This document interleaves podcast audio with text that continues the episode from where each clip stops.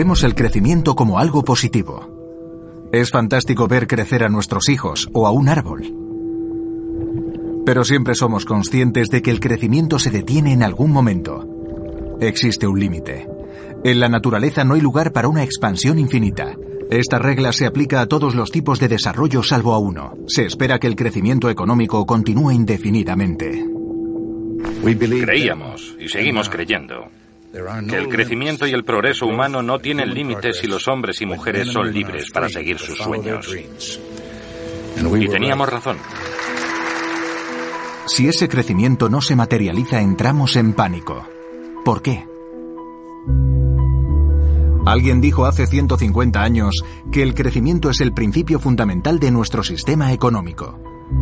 El capitalismo solo funciona cuando la economía crece. Pero Karl Marx dijo algo más. Ese crecimiento acabará por destruir el sistema. ¿Y bien? ¿Hemos llegado a ese punto? ¿El sistema está a punto de venirse abajo? ¿O es posible el crecimiento ilimitado? Los gobiernos no quieren ni que mencionemos ese tema. Se niegan a discutir la cuestión del crecimiento. Visto desde fuera, si llega un extraterrestre y observa nuestra sociedad, no entendería lo que pasa. ¿Qué hacen? ¿Qué es ese crecimiento que aparece en todos los discursos políticos y forma la base de todos los manuales de economía? ¿De qué se trata? ¿Es una religión? ¿Es un Dios que están buscando? ¿Un virus que los ha infectado? ¿Y a qué se debe ese miedo visceral que aparece en cuanto el crecimiento empieza a desaparecer?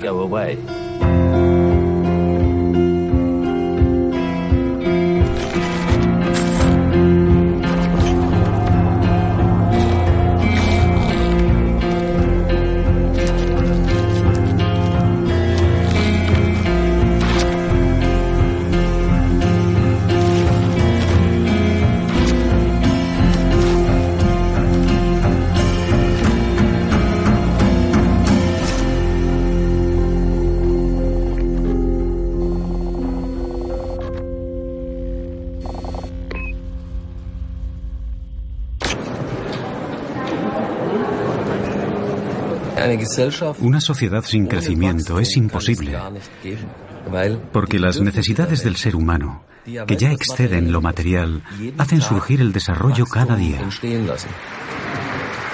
Portugal crece. Hay un fuerte crecimiento económico en España. Mejora la situación del empleo. Se aprecia un crecimiento económico único en Europa. Creo que la política está fascinada por la cuestión del crecimiento, porque se trata de un concepto con el que los políticos pueden adornarse y recibir el apoyo de los votantes y de la población. Mientras haya seres humanos con necesidades en este planeta, habrá crecimiento. Esto es tan inmutable como la fuerza de la gravedad.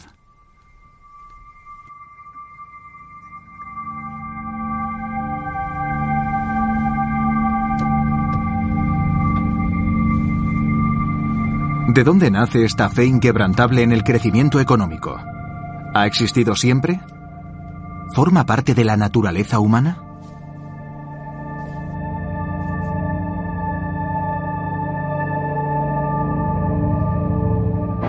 Gracias a un uso audaz e imaginativo de los métodos de producción en masa, la industria estadounidense pudo obrar un milagro durante la guerra, construir más aviones que el resto de países juntos, fabricar 200 barcos al mes, barcos que transportaron a las Fuerzas Armadas de los Estados Unidos para decidir el resultado de la guerra.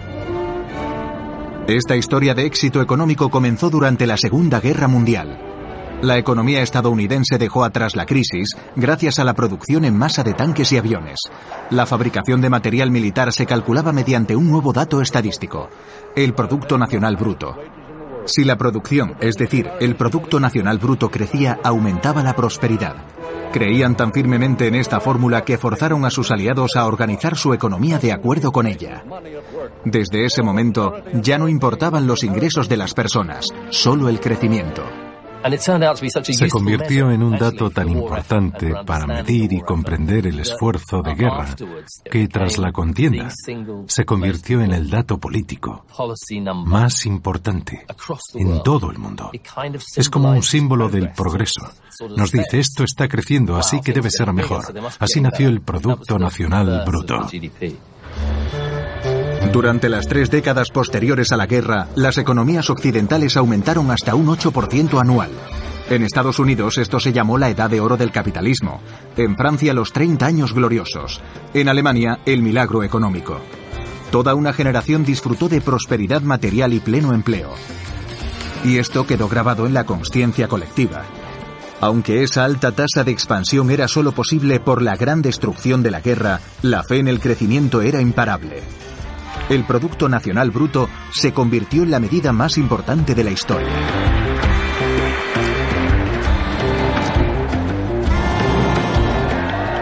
La economía y el crecimiento económico hacían un buen trabajo cuando éramos jóvenes, si queremos decirlo así. Como economía y como sociedad éramos jóvenes, y en algunas sociedades esto sigue siendo necesario, el crecimiento sigue siendo fundamental. Hace falta alimento, ropa y un techo. Hay gente muy pobre, desnutrida, que subsiste con menos de lo que cuesta un café con leche en una cafetería. En esa situación, el crecimiento tiene sentido.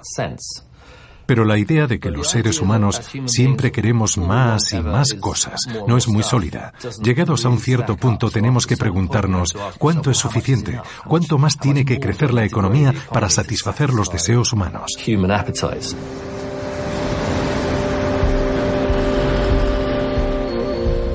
En la década de 1970, las tasas de crecimiento cayeron por primera vez debido a la crisis del petróleo y a otros factores. El boom había acabado, los mercados estaban saturados, las economías occidentales se estancaban. Millones de personas se quedaron sin empleo. Era una situación desconocida. Por primera vez, los límites del crecimiento se hicieron visibles, económica, social y ecológicamente.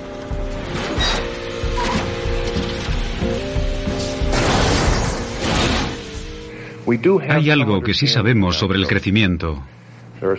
En 1972, por encargo del Club de Roma, se presentó en Washington un informe titulado Los límites del crecimiento. Mediante una simulación por ordenador, los investigadores del Instituto Tecnológico de Massachusetts calcularon las consecuencias de un crecimiento económico continuado para el planeta. Sus conclusiones hicieron sonar las alarmas en todo el mundo. Por primera vez, la gente se enfrentó a la idea de que el crecimiento económico podía acarrear consecuencias negativas y que pronto se alcanzarían los límites naturales del planeta.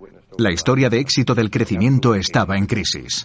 Hemos alcanzado un nivel de prosperidad que lleva dentro la semilla de la destrucción. Tenemos que reconsiderar la sociedad, la política y otros aspectos. Se vendieron 30 millones de ejemplares del informe del Club de Roma, que se convirtió en un éxito internacional. Pero los investigadores pronto fueron objeto de ataques. Se les acusó de irresponsables y catastrofistas. Porque es imposible aceptar lo inaceptable. La historia del crecimiento debe continuar. Lamentablemente, muchas de sus predicciones resultaron ser acertadas, y en infinidad de casos la realidad superó sus aciagos pronósticos.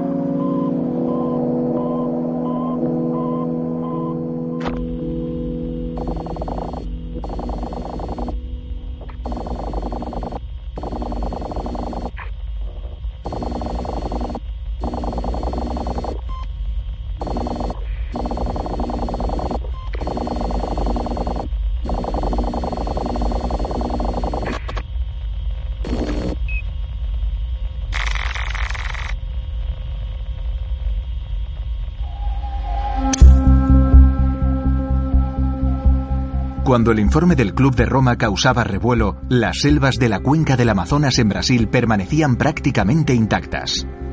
El gran estado de Mato Grosso, habitado principalmente por pueblos indígenas, estaba repleto de bosques. Hoy queda poco de eso. Desde mediados de los años 80, el progreso, con la ayuda de inversores internacionales, ha ganado terreno a la selva. Cada minuto desaparece una superficie de selva equivalente a 35 campos de fútbol La historia se repite. Primero llega la industria maderera, después el ganado y por último, los varones de la soja.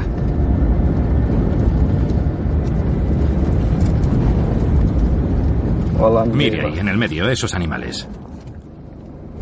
Están comiendo algo, tal vez maíz.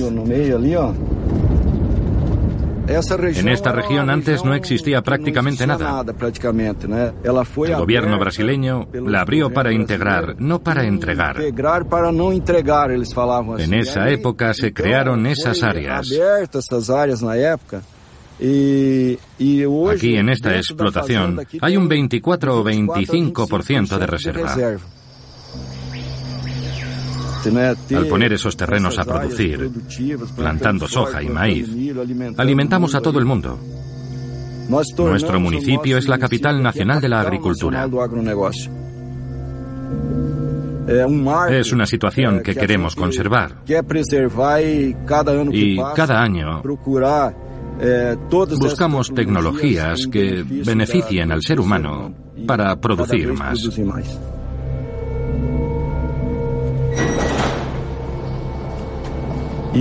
Hoy en día, si hablamos de aviones agrícolas, este es uno de los mejores. Lleva 1.800 litros de material, es más rápido y alcanza una mayor superficie. Aquí hay glifosato de BASF.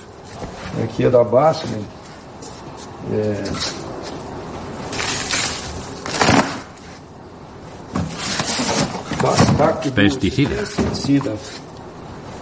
Insecticida. Ahí están los fungicidas. El martes, creo, estuvieron aquí unos representantes de BASF. Investigan para mejorar los productos que están en el mercado. Para ofrecer una mayor eficiencia y una mayor rentabilidad. El clima tropical permite que el sector agrícola de Mato Grosso obtenga tres o cuatro cosechas al año con grandes beneficios. Soja y maíz para la exportación y alimentación animal.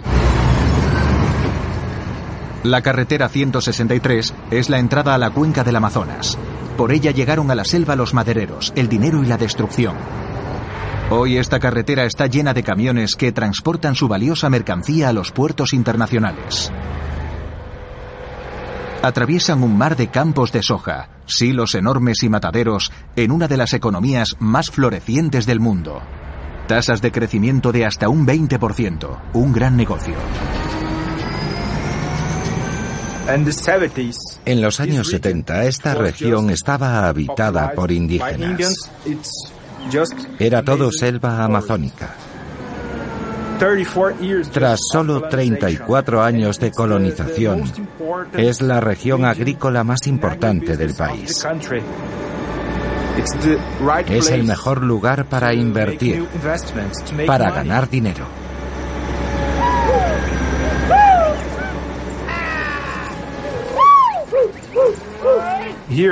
Esto es lo más importante, el mayor corral de engorde del estado de Mato Grosso. Gran parte del ganado se exporta a Rusia, China y a otros países. Lo que se hace aquí es clasificar los animales.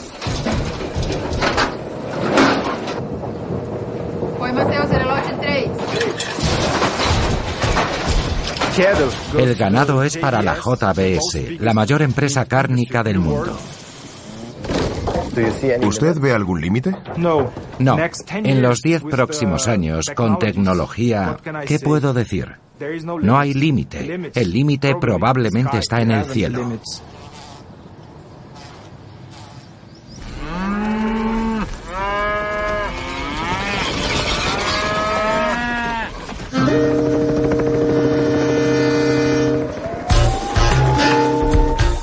Respuesta a la crisis de los años 70, la política económica emprendió un cambio. Había que encontrar nuevas posibilidades de crecimiento a cualquier coste, aunque hubiese que liberar las fuerzas primarias del capitalismo financiero, contenidas desde la Segunda Guerra Mundial, en parte porque eran responsables de la Gran Depresión y de la propia guerra. La nueva palabra mágica era el monetarismo. El monetarismo es la idea de que si metemos más dinero en la economía, lo que se llama liquidez, ese dinero adicional ayuda a realizar inversiones reales, a incrementar la producción y el consumo y por lo tanto a recuperar el crecimiento. Esta exigua grieta de los años 70, causada principalmente por la crisis del petróleo, generó una transformación en la economía de nuestra sociedad en particular en nuestras ideas sobre el crecimiento y la forma de estimularlo. Los gobiernos desregularon los mercados financieros. Bancos, aseguradoras y fondos de inversión ganaron influencia y podían jugar a lo grande. Con divisas, con acciones, incluso con fondos de pensiones. El capitalismo andaba suelto y el sector financiero nadaba en dinero.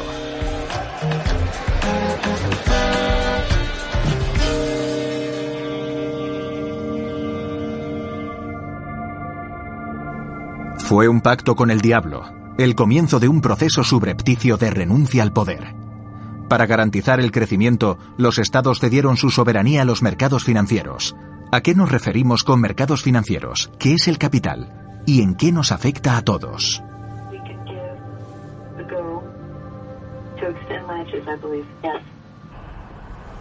El Grupo Allianz es el mayor conglomerado de aseguradoras de Europa y uno de los principales actores del mercado financiero global.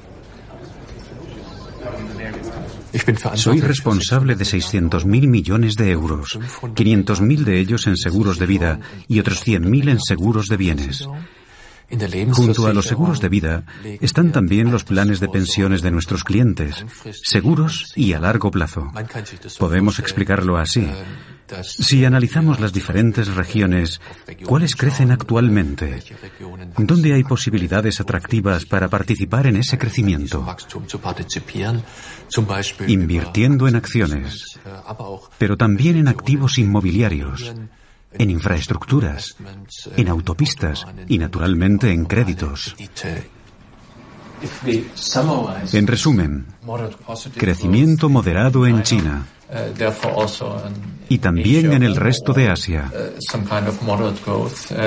En los mercados desarrollados de Europa y Estados Unidos, no se aprecian factores de crecimiento. Actualmente, nuestros clientes esperan de nosotros un rendimiento en torno al 4%. Para alcanzar ese porcentaje, debemos invertir en acciones, valores inmobiliarios, etc. En el futuro actuaremos menos en Europa y más en los países en desarrollo. El crecimiento que se aprecia allí nos permite hoy en día obtener mejores rendimientos. Un mundo sin crecimiento económico no es posible. La paralización significa retroceso y el retroceso significa perder bienestar. No, no quiero ni imaginarme un mundo sin expansión. Pensemos en los años 70, 80, 90, cuando de verdad nos preguntábamos si el crecimiento era sostenible ecológicamente. Yo creo que hoy la respuesta es clara. Sí, es sostenible ecológicamente.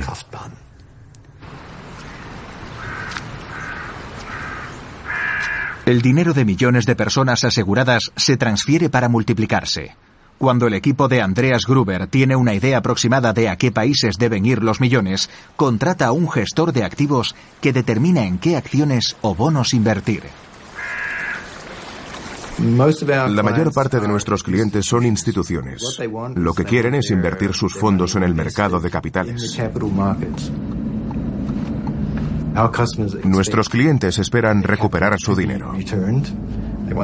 Quieren recuperarlo y obtener un beneficio.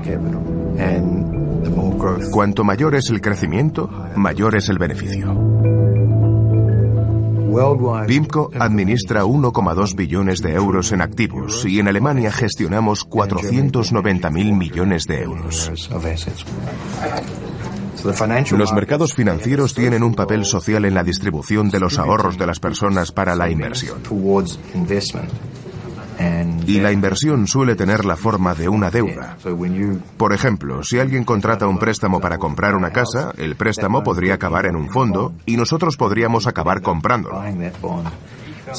El crecimiento es importante para que las personas y empresas que tienen préstamos con los mercados de capitales puedan pagarlos.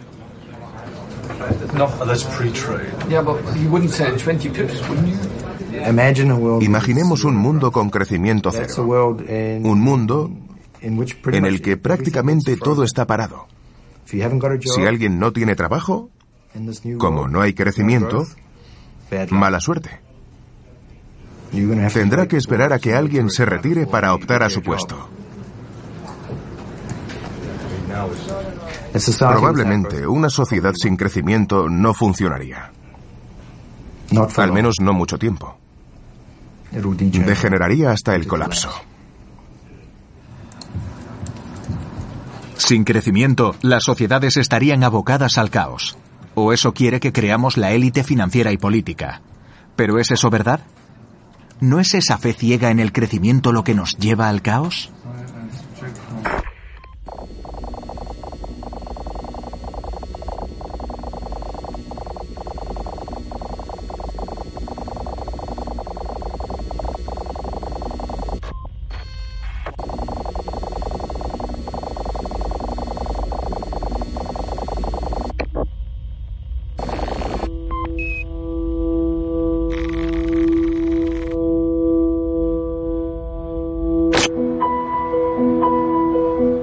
En los años 80, el mundo de las finanzas que operaba desde la City de Londres y desde Wall Street incrementó su influencia en los estados y en las sociedades y se convirtió en el motor del capitalismo. Hoy son los mercados financieros y no los gobiernos los que determinan el bienestar de los países. ¿Cómo hemos llegado a esto? ¿Cómo han conseguido los mercados financieros esa influencia en nuestra vida? Alguien que conoce el mundo financiero mejor que casi cualquier persona es Stuart Cowley. Durante casi 30 años fue un gestor de fondos de éxito en Wall Street y en la City de Londres. No, nunca quise ser gestor de fondos. Yo era científico. Me ofrecieron 20.000 libras para empezar en Wall Street en 1987. Aquello era el salvaje oeste. Allí empezó todo. Entramos en la nueva era de Reagan, Thatcher y el comercio liberal. El llamado Big Bang de la City consistió en una desregularización de las finanzas. Vamos a dejar que el mercado decida, contratamos gente y a ver qué pasa. Totalmente opuesto a la atmósfera de control que teníamos antes. Entramos en una nueva era. Ahora el dinero habla, el dinero gana. Y hace falta gente inteligente para negociar y convertir el sector financiero en el motor del capitalismo.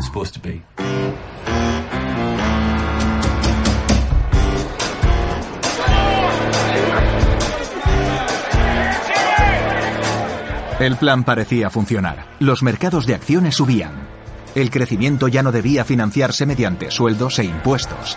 Ahora lo que contaba era el crédito, los gobiernos y las personas acumulaban deuda, obtenían créditos para ser buenos consumidores y, por lo tanto, generar crecimiento. Entran en juego las tarjetas de crédito y los descubiertos. Los préstamos hipotecarios están al alcance de cualquiera. En ese punto, explota. Ahora no son solo los ricos los que tienen acceso a esas herramientas al consumo, sino también los que tienen ingresos inferiores. Si observamos la masa monetaria y la oferta de crédito a principios de los 80, es un exceso.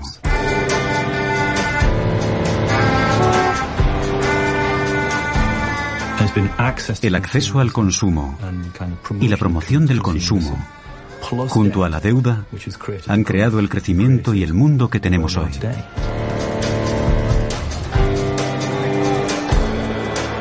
La fría lógica del mercado se hizo con el poder generando ganadores y perdedores.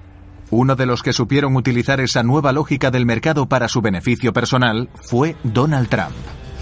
Creo que tengo instinto, pero no creo que sea el instinto de un tiburón. Tengo instinto para conseguir lo que quiero, o tal vez para saber cómo conseguir lo que quiero.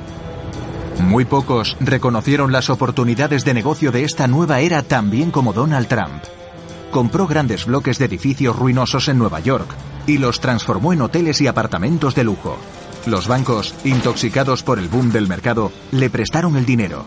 Además negoció la mayor exención fiscal de la historia de Nueva York. Trump no pagó prácticamente nada.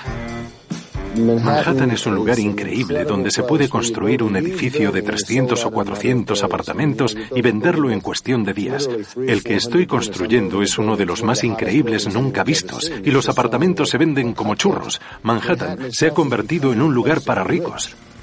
Punto.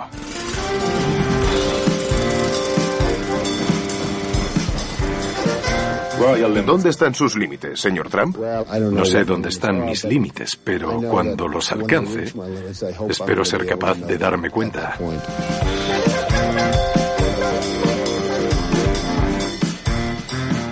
El genio había salido de la lámpara. En el nuevo mundo del capitalismo financiero ya no podían ponerse límites. Se hicieron grandes esfuerzos para venderlo como un sistema controlable y seguro. Todo este sector se basa en una especie de ilusión, la ilusión de la certeza. Existe un interés dentro del sistema por aparentar conocimiento, por así decirlo, un conocimiento especial. Pero seguramente no saben más de lo que sabe cualquiera. La empresa Bloomberg de Nueva York es un elemento central del sistema financiero. Desde los años 80 ha informado a agentes de bolsa y banqueros de fluctuaciones de precios y datos financieros de todo el mundo prácticamente en tiempo real, lo que la convierte en una de las empresas de comunicación más influyentes. Su agencia de noticias y su canal de la bolsa retransmiten por todo el planeta la buena nueva del mercado libre. Nuestro papel en los mercados financieros es proporcionar transparencia. Presentamos una gran cantidad de datos, de números sobre mercados, economías, empresas. Escribir la crónica del capitalismo, contar la historia del dinero, es de vital importancia para Bloomberg. Intentamos presentar una imagen real para que la gente entienda lo que sucede, por qué sucede y qué podría suceder a continuación. Los datos de crecimiento económico están entre los más importantes para nosotros. Es como el marcador en el fútbol. Nos dice cuál es el estado de la economía. Un crecimiento estable y sólido en los mercados financieros suele reflejarse en un crecimiento fuerte y sostenible en la economía, en la demanda, en el mercado laboral. La razón es que la gente se siente más rica. Observando los libros de texto, no debería haber límites al crecimiento. Sin embargo, la prensa actual comunica la idea de que el crecimiento se ha estancado. La cuestión ahora es si estamos en un bache cíclico o si se trata de algo estructural.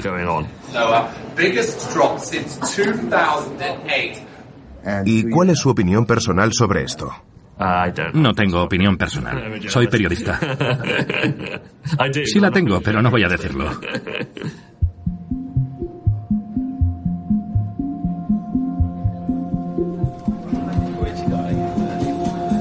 La historia del mundo sugiere que el ser humano sale adelante casi siempre.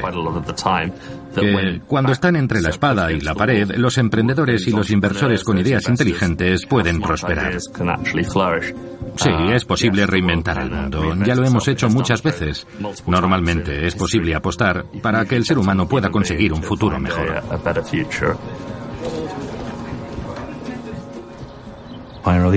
Todos estos imperios de la información se basan en que la gente confíe en lo que les dicen.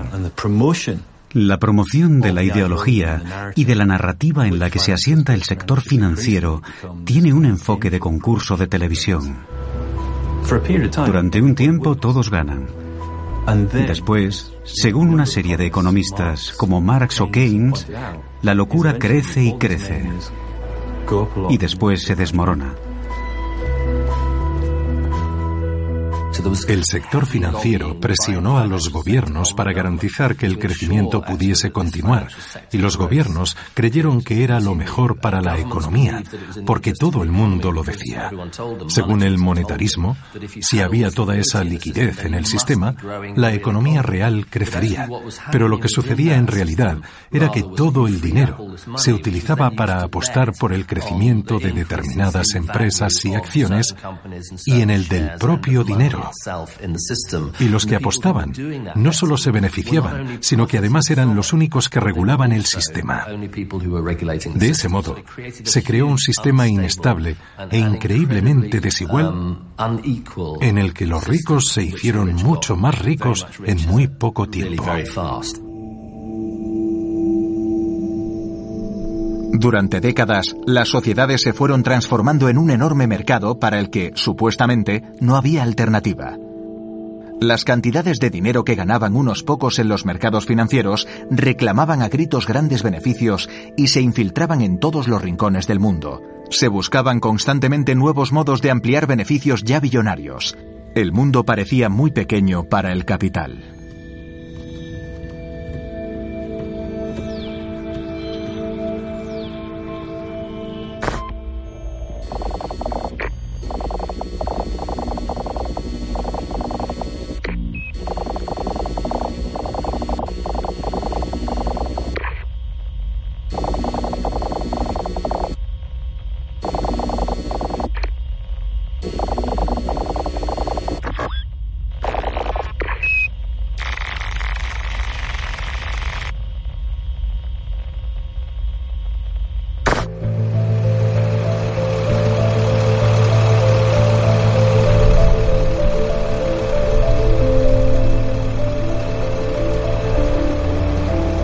Cuando era niño no podía permitirme viajar en avión. De hecho, entré a trabajar en el sector del transporte aéreo antes de subirme a uno.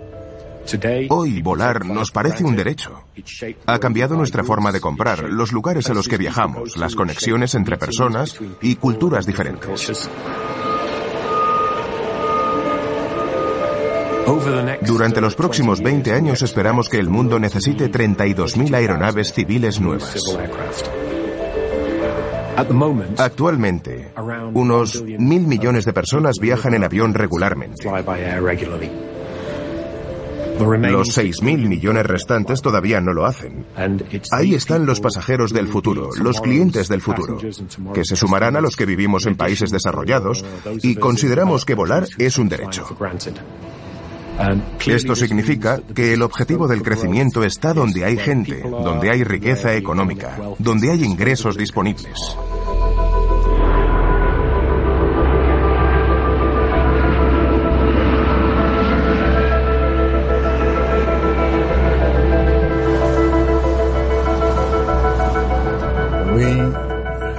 En los últimos seis años, Hemos entregado más de 100 aviones nuevos a las aerolíneas chinas. Uno cada tres días. Fascinante. Los cambios son espectaculares.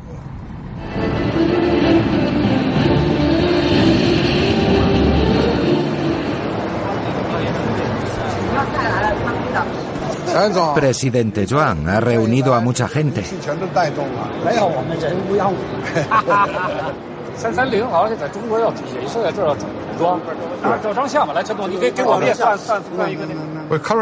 Actualmente tenemos en total poco más de 200 aeropuertos en China. Cada año se construirán unos 10 o 15 aeródromos nuevos. Imagine que todo el mundo pudiera permitirse volar. Incluso un campesino con una línea de bajo coste o un obrero que quiere viajar en avión. El mercado es fantástico, ni se lo imagina. Yo ya lo he visto. Por eso cada vez que me preguntan por las perspectivas del mercado, no puedo estimar sus dimensiones. Tengo como referencia 1.400 millones de personas, más que toda Europa junta. Más aviones ocasionarán más contaminación. ¿Qué se puede hacer? Hemos hecho todo lo posible para intentar reducir las emisiones. Pero si miramos las ventajas para la sociedad y el beneficio económico que la aviación traerá para la humanidad, pensaremos de otra manera.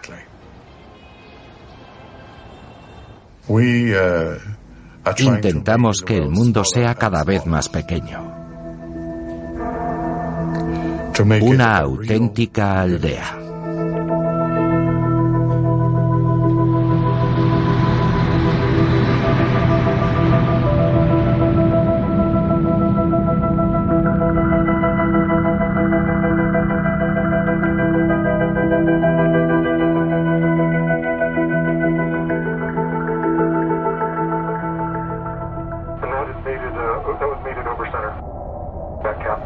Durante décadas, el crecimiento se mantuvo con respiración asistida, con deuda. Pocas personas tenían el valor de decir que la fiesta no podía durar eternamente, pero nadie los escuchó. En septiembre de 2008 llegó el momento. El castillo de naipes se vino abajo.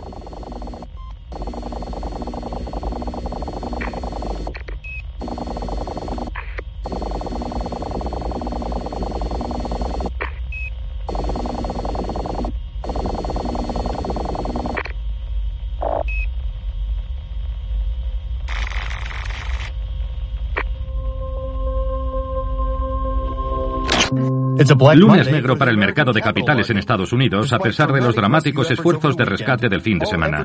Los intentos para mantener vivo el cuarto mayor banco de inversión del mundo han fracasado. Lehman Brothers cierra sus puertas para siempre. Es una parte necesaria del proceso de limpieza. Sabíamos que Lehman era débil. Esperábamos que desapareciese. No se va de la forma que creíamos, pero se va.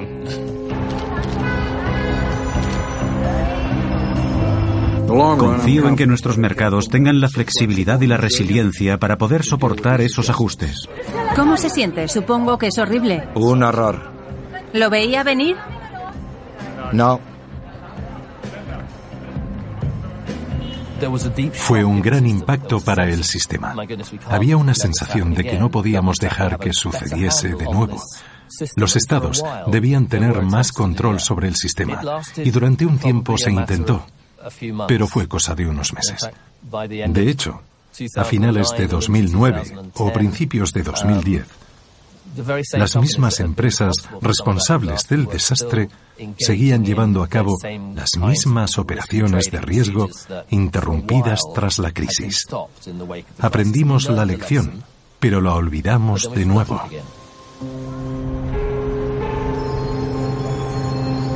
Tras la crisis, los gobiernos tuvieron la oportunidad para liberar al mundo de su dependencia de los mercados financieros y cambiar el sistema. Pero la desaprovecharon. Se aferraron en revivir el antiguo sistema y gastaron billones de dólares para salvar a los bancos. Entonces sucedió algo increíble. La crisis bancaria se convirtió por arte de magia en una crisis de deuda soberana. La deuda privada se transformó en deuda pública los estados y sus ciudadanos se vieron sometidos a políticas de austeridad que millones de personas sufren todavía hoy. Sin embargo, los bancos y los mercados financieros volvieron pronto a la normalidad. En realidad, nada es lo que parece. El capitalismo sobrevivió a la crisis, pero ya no funciona igual que antes.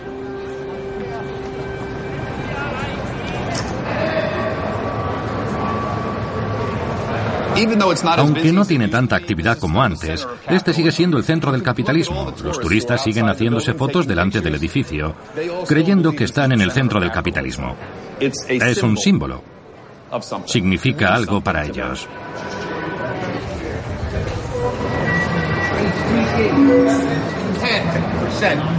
Soy como un meteorólogo de los mercados financieros. Vengo todos los días e intento interpretar lo que sucede.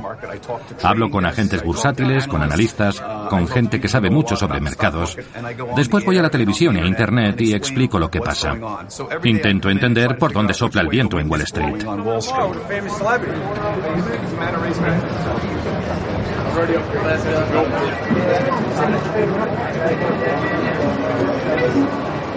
El índice Standard Poor's 500 ha subido un 1,5% este mes.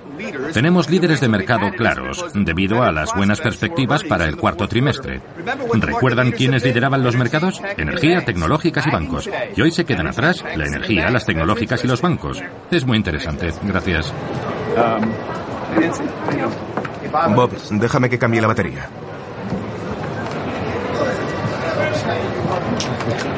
No puedo salir y decir, hoy los mercados van a la deriva. Lo que está pasando no tiene ningún sentido. Devolvemos la conexión. No valdría para nada. A nadie le interesaría. Los seres humanos quieren historias, no una lista interminable de números. Eso no impresiona a nadie. La gente quiere saber qué pasa, que les cuenten de forma clara qué hacen los mercados. Eso es lo que hacemos en realidad y a veces no es fácil, porque es un asunto muy complicado. Siempre se ha dicho que el capitalismo puede ser malo, que no ayuda a las personas. Yo no estoy de acuerdo.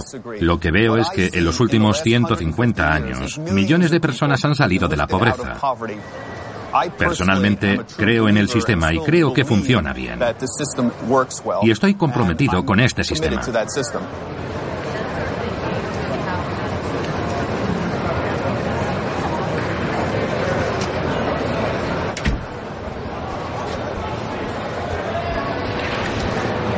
Cuando empecé en la Bolsa de Nueva York, éramos unas 5.000 personas en el parque.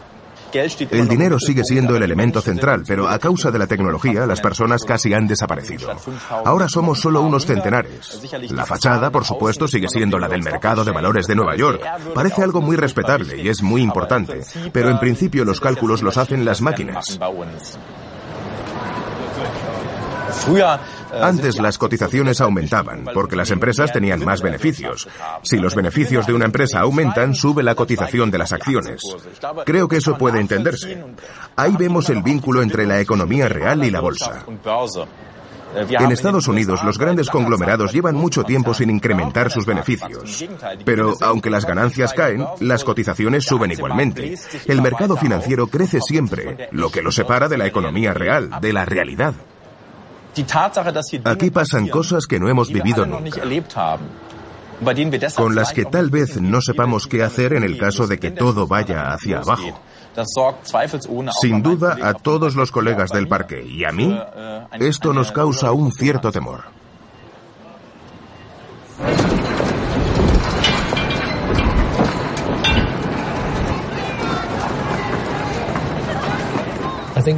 Creo que lo que hemos visto durante los últimos años son grietas en la superficie brillante del capitalismo. Al principio es lo que parece. Es como si el reflejo de la luz fuese un poco extraño. Al mirar esas grietas más de cerca, se ve que llegan hasta el corazón del modelo se extienden hasta el centro de las ideas básicas del capitalismo. ¿Todavía funciona el capitalismo? ¿Puede el sistema cumplir sus promesas y ofrecer crecimiento, empleo y prosperidad para todos?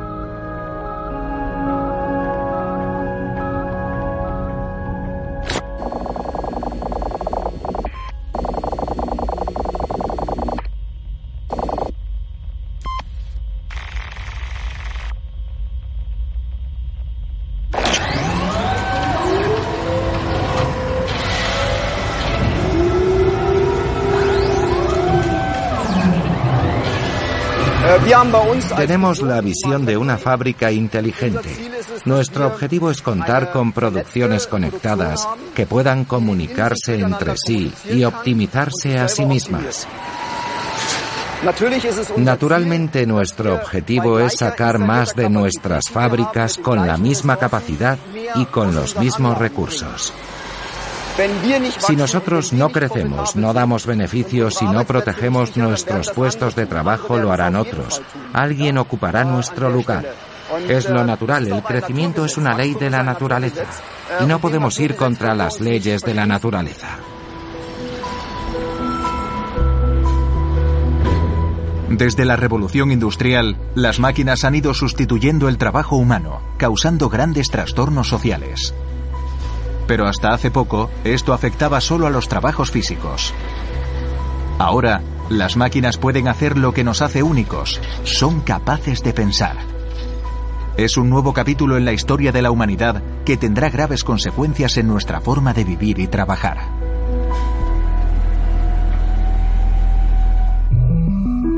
¿La tecnología puede pensar? Watson sí. IBM Watson es una tecnología diferente a todo lo que se ha visto antes.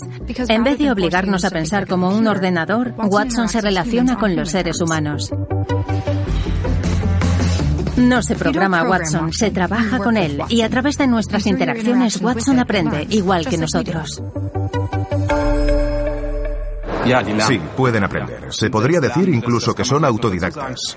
Por supuesto, en relación con el concepto de la cognición y las circunstancias en que estos sistemas y sus componentes aprenden. Si, por ejemplo, queremos introducir contenidos en un sistema así, estamos en el punto en el que debemos ayudar a interpretar una tercera parte del contexto para que el sistema empiece a aprender y pueda continuar asimilando por su cuenta una gran parte de esos conocimientos. ¿Le interesa hablar sobre cómo expreso y entiendo las emociones? Puedo expresar emociones con mi voz, con gestos y con la tableta. También con las luces de mis hombros. Como puede ver, soy un robot humanoide fabricado por Aldebaran. Soy una combinación sofisticada de hardware y software diseñada para interactuar con los seres humanos y hacerlos felices. Gracias. No es que nos vayamos a dejar fuera a nosotros mismos. Al contrario, vamos a trabajar en la medida en la que aportemos nuestra propia creatividad. Para mí, eso es un gran privilegio.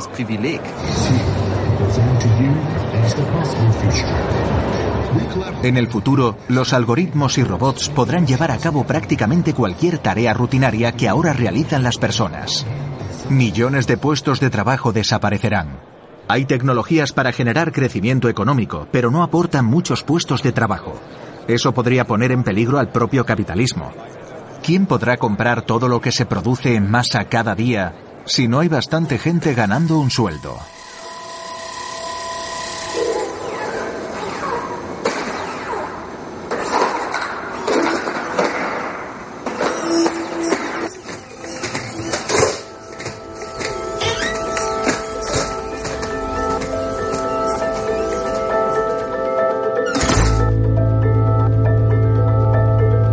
¿Somos pasajeros de un avión con el sistema de navegación averiado? ¿Todavía controlamos el sistema? ¿O es el sistema el que nos controla?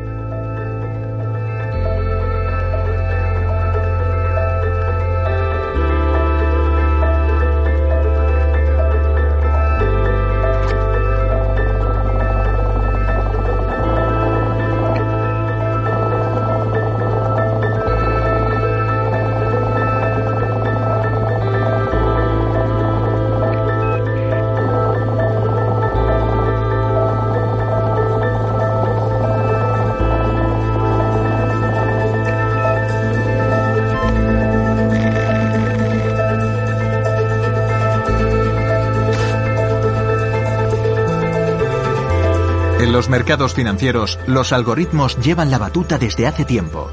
Unos ordenadores interactúan con otros en fracciones de segundo sin intervención humana.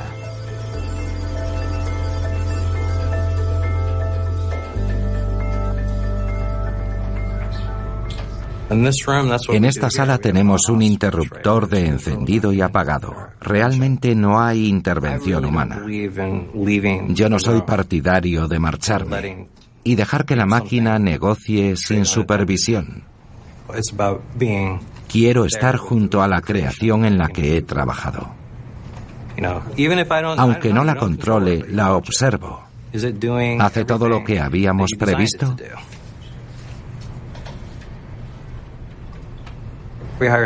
Contratamos a científicos, técnicos y abogados. No tenemos administradores de empresas ni economistas. No hay una gran conexión con la economía. Si la unión fuese fuerte, las empresas de mi sector necesitarían gente con esa clase de formación económica.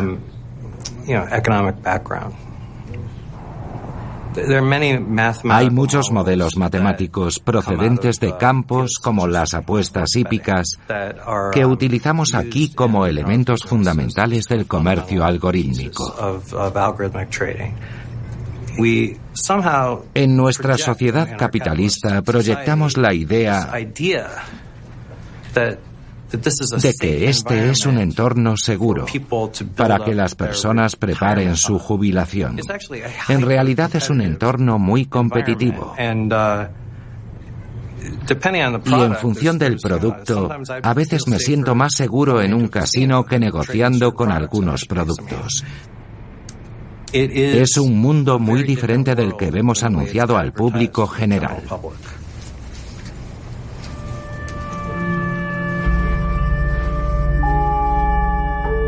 Los mercados financieros están fuera de control y ya no tienen conexión con la realidad.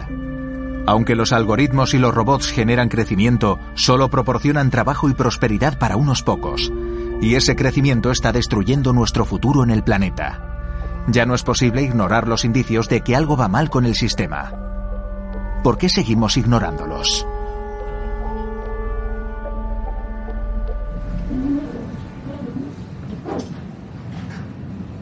Esto es para la televisión. El canal me lo prepara todo. Tengo que admitir que he visto mucho mejor ahora que antes de salir en la televisión. Incluso contratan un estilista, ¿sabéis? Vosotros vais hechos un desastre, así que no tenéis ni idea de lo que estoy diciendo, pero bueno, es un traje muy bueno. Venid. Ha vuelto el nombre más potente de la televisión financiera, Wall Street Week. ¿Alguna noticia? Skybridge ha comprado los derechos de Wall Street Week. Skybridge y su socio gerente Anthony Scaramucci recuperan el icónico programa Wall Street Week, un programa sobre el dinero desarrollado por personas que trabajan con él. Me veo como un artista del capital, ¿entendido? Esta empresa que he creado es mi lienzo. Sé que a los que trabajáis en los medios no os gusta el capitalismo, pero alguien tiene que pagar la cámara y el micrófono. A fin de cuentas, el sistema capitalista es el único que funciona de todos los que hemos podido desarrollar. Hablemos de crecimiento. En esos salones académicos tan elitistas se está extendiendo la idea de que ya no vamos a crecer más. Si estudiamos los 5.500 años de historia humana, vemos que los seres humanos estamos diseñados con una gran curiosidad intelectual. Vamos a hacer muchas cosas en los próximos 50 años. Nuestras capacidades nos van a sorprender. Vamos a bajar del cinturón de asteroides, asteroides cargados de platino. Probablemente salga de ahí el primer billonario. Vamos a poder detener el envejecimiento y destruir las células cancerosas de nuestro organismo. Toda esta innovación está ante nosotros. Hay una gran oportunidad de crecimiento. El crecimiento es posible si la política fiscal y la normativa económica son las correctas. Y si se crean incentivos para crecer y se envía desde Washington el mensaje de que estamos abiertos a los negocios. ¿Queremos ver un crecimiento del 3, del 4%? Hay que cambiar la visión académica sobre este asunto. Hablar con personas con experiencia que saben cómo hacer crecer las empresas y cómo crear innovación en la economía. Siempre habrá crecimiento en el planeta. Siempre habrá una línea ascendente para los seres humanos. Ha sido así durante los últimos 5.500 años. Y si no nos destruimos con armas nucleares, seguirá siendo así durante los próximos 5.500.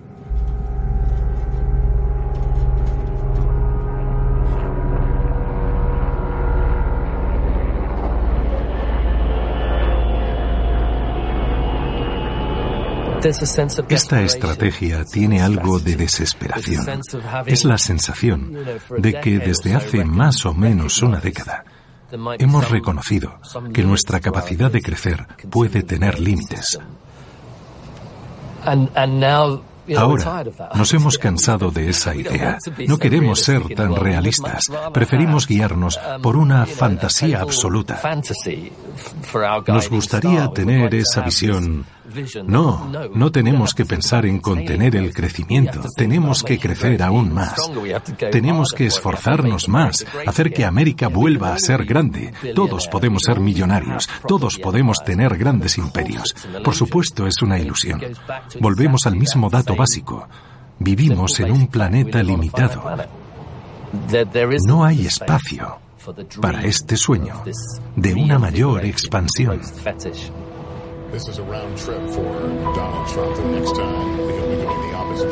Vivimos tiempos extraordinarios. Nuestro mundo es cada vez más complejo y muchos están decepcionados porque están peor que antes. Pero en vez de cuestionar el sistema económico, miran a los que se han beneficiado, a los que siempre prometen crecimiento. A cambio de esas promesas vacías, cada vez más gente parece dispuesta a sacrificar la democracia, la paz y el medio ambiente. El capitalismo ha alcanzado un nuevo nivel en su escalada, pero ya no es válido para el mundo en el que vivimos. Su fin está más cerca de lo que pensamos.